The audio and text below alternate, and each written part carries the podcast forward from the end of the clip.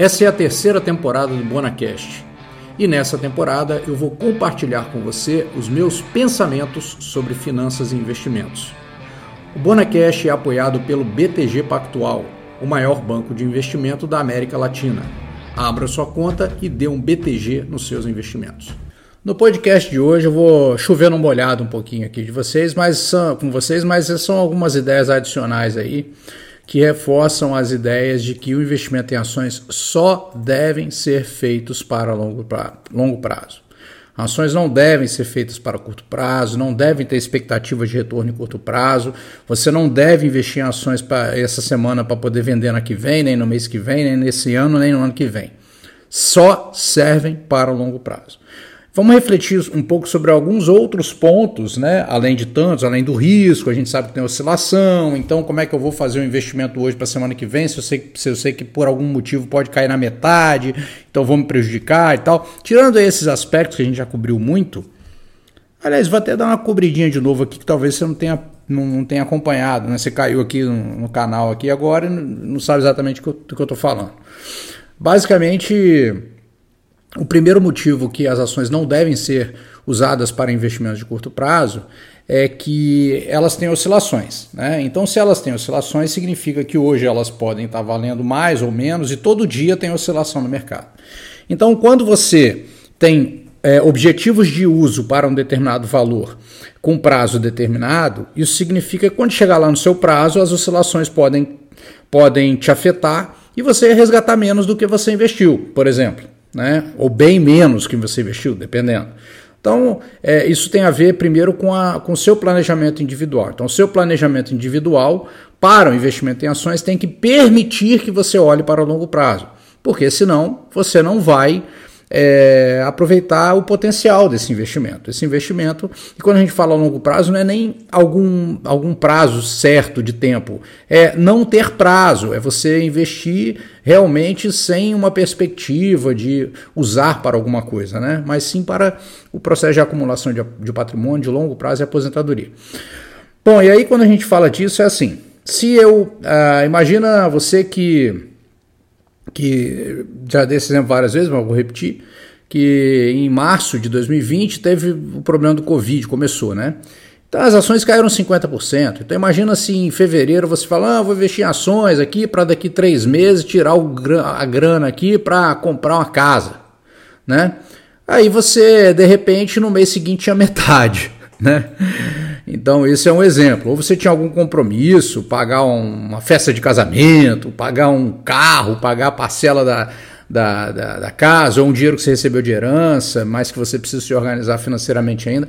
Então, isso vai jogar contra você. Você usar esse recurso para essa finalidade nessa sua condição pessoal é, não faz o menor sentido, tá? Então, por isso, do ponto de vista individual, é, da sua adequação pessoal, é, você descarte o investimento em ações para curto e médio prazo, beleza?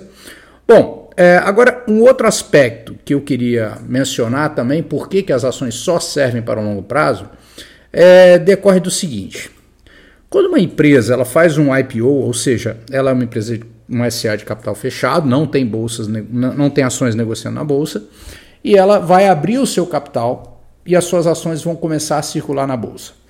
Quando ela faz esse movimento, ela vai vender né, participação acionária para investidores que estão interessados e também ganhar dinheiro com ela, ser acionistas e tudo. Só que essa relação ela é impessoal, certo? Você vira acionista e a partir do outro dia você vai dar bom dia para o diretor, você vai querer ver o plano da empresa. Não, é uma relação impessoal.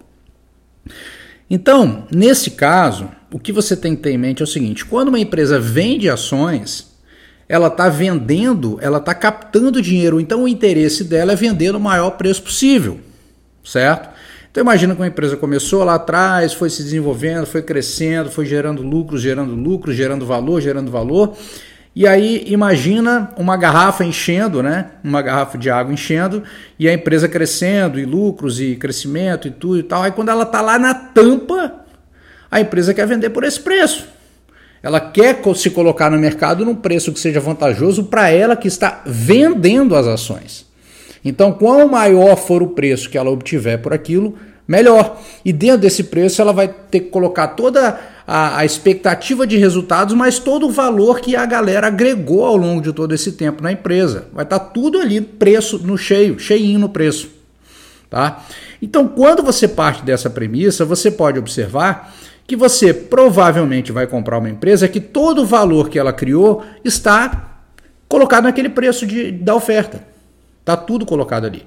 Então, para que você acompanhe novamente a geração de valor dessa empresa, você vai precisar de tempo novamente para que a galera trabalhe novamente, vá gerando valor, vá gerando capacidade empresarial, porque até então, tudo que, que foi, foi criado até então de eficiência, de trabalho, de capacidade de gestão e tudo, está naquele preço ali. Então você precisa de novamente com que isso se forme novamente a partir daí junto com as perspectivas de lucratividade e tudo, para aí você depois começar a ter um resultado. Então isso já mostra de cara de que, que o processo de, de, de investimento tem que ser longo prazo para você capturar não apenas a evolução dos lucros, mas a geração de valor do próprio management da, da companhia a própria capacidade de gerar inteligência na empresa, capacidade de resultados, capacidade de é, é, readaptação diante das novas circunstâncias, tudo isso tem que vir nesse bolo de crescimento junto para você para você ganhar dinheiro. Porque se você vende em pouco, em pouco tempo aquela ação, você não está retirando, você está retirando só uma diferença de preços temporal que não inclui essa grande massa de valor gerada pela, pelos executivos da empresa. É a mesma empresa. Ah, comprei hoje no IPO. Passou seis meses, vendi porque a cotação subiu. Mas é a mesma empresa em termos, é, em termos de capacidade, certo? É o desdobramento dos resultados que já vinham acontecendo, mas o valor todo agregado está ali ainda. Ainda não deu tempo de formar uma nova, um novo valor agregado de longo prazo, né? uma nova é, inteligência do negócio ali por trás. Né? Então, isso mostra para gente que eu só vou capturar não apenas uma questão de cotação, né? que isso é, na verdade, é pouco relevante, né? É, porque isso é uma consequência e não o, principal fator. É, uma diferença de cotação versus um posicionamento de alguém que vai realmente ganhar valor ao longo do tempo. E aí você vê a diferença daqueles caras que fazem um investimento em ações para poder ganhar 5, 10% na variação de preço e aqueles que fazem para tentar ganhar 100, 200%, 300, 400 e vão ficar com a empresa por um prazo maior. Que eles vão capturar essa geração de resultados, o crescimento, o valor gerado pela, pela empresa, tudo que a empresa vai poder crescer operacionalmente, falando no aspecto do business mesmo, vai se somando nessa bola aí, vai gerando essa valorização por consequência, né? Então, então esse é um primeiro aspecto. Se você quer pegar todo o valor que vai ser gerado por uma empresa ao longo do tempo, né? você precisa deixar o tempo acontecer, porque senão você só negocia preços sobre a mesma base de valor, digamos. Né? Então eu acho que isso é, é importante. E a outra coisa é a questão do valuation, né? Porque como é que é feito o valuation das empresas, né?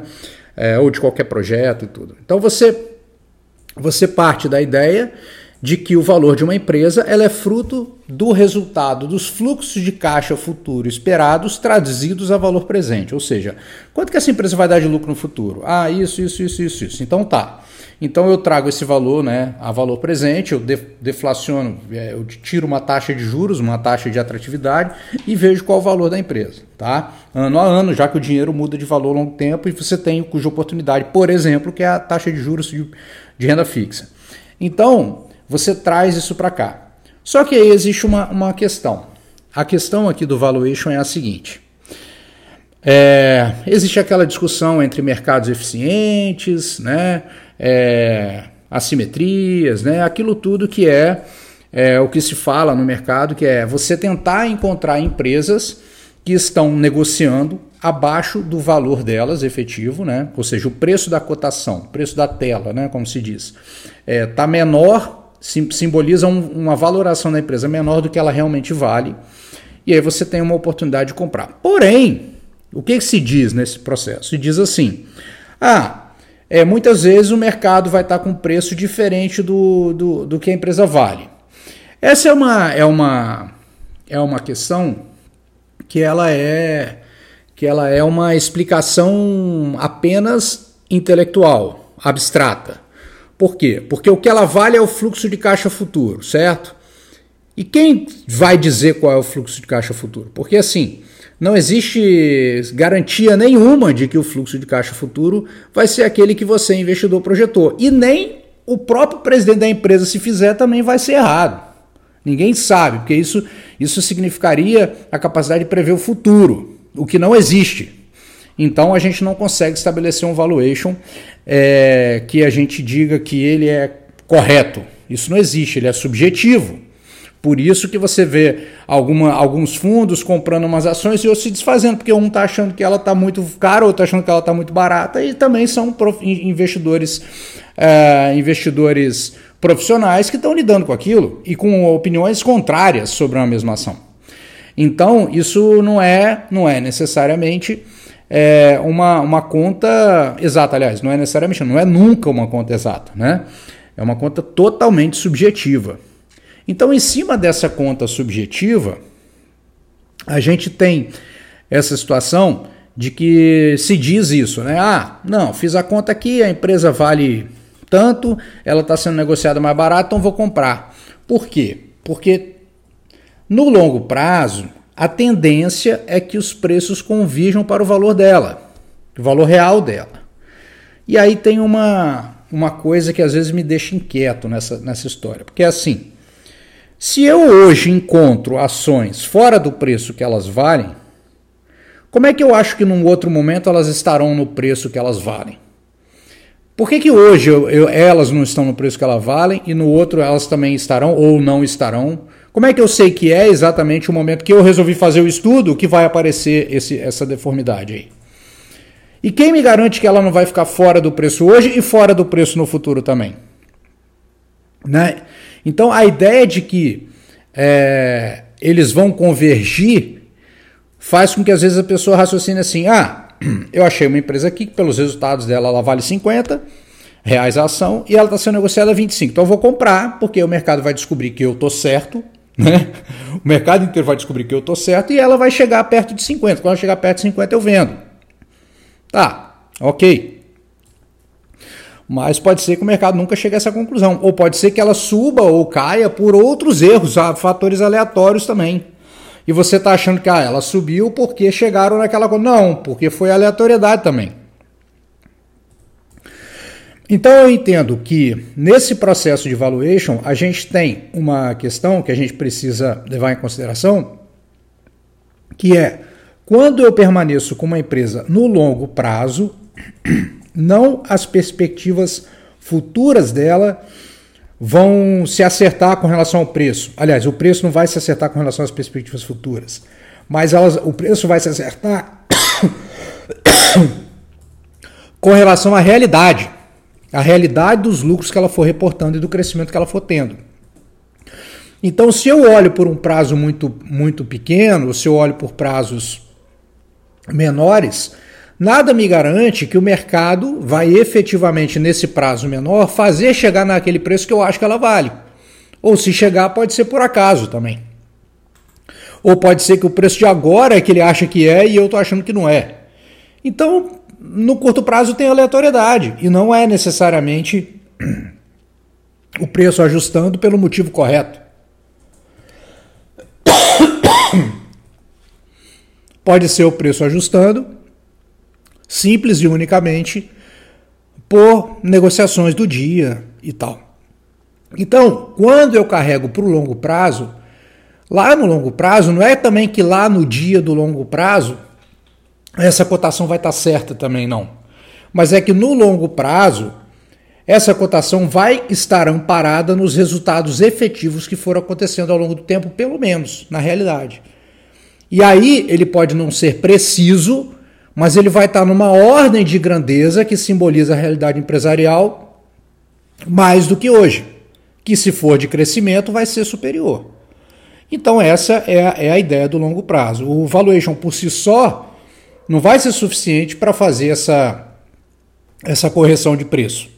Ele não vai ser.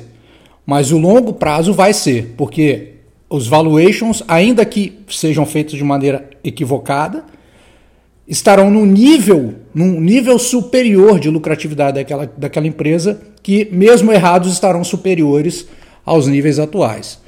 Então é por isso que são mais dois motivos, essa questão do preço do IPO e dessa avaliação de como que o valuation funciona na prática e como que ele funciona hoje e como que ele vai funcionar no futuro, que eu acho que reforçam, além daquele aspecto que já de seria definitivo, que é a minha condição particular, é, para a, a utilização das ações como investimento único exclusivamente de longo prazo. Beleza? Pensem nessas ideias aí. Grande abraço, tchau, tchau. O Bonacash é apoiado pelo BTG Pactual, a plataforma de investimentos do maior banco de investimento da América Latina. Abra sua conta e dê um BTG nos seus investimentos.